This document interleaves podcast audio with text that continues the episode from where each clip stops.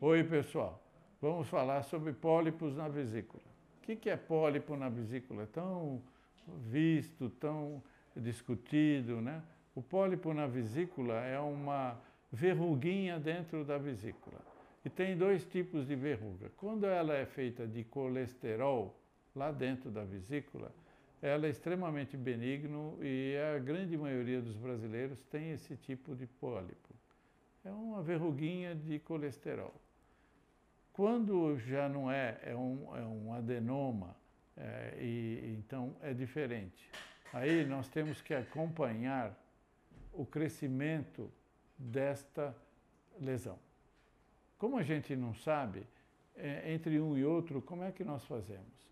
O colesterol, para crescer um pouquinho, demora anos, é estável, fica naquele tamanho. O outro pólipo adenomatoso, que tem potencial risco de malignização, ele é, cresce, ele muda de tamanho. Então, nós sabemos que o pólipo de colesterol ele não é muito grande, ele é pequenininho, 0,2, 0,3, e tem uma característica até nos exames. Nessas circunstâncias, eu conservo, se não tiver sintoma, porque às vezes a vesícula está doente e é por isso que formou o pólipo, aí tem que retirar a vesícula. Mas se o doente não sentir nada, nós podemos observar. Quando o pólipo é maior que 0,6, aí nós temos que operar, porque tem o risco de que ele seja não de colesterol, mas um pólipo de outra natureza e que esteja crescendo. Ou mesmo um tumor, que é muito raro.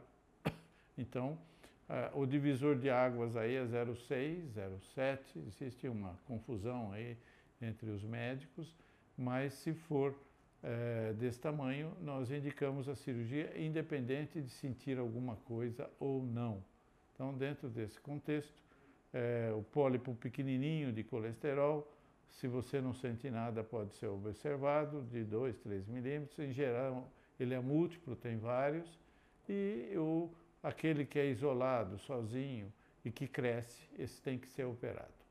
Dentro desse valor de 0,6, que é o nosso é, limite de indicação cirúrgica.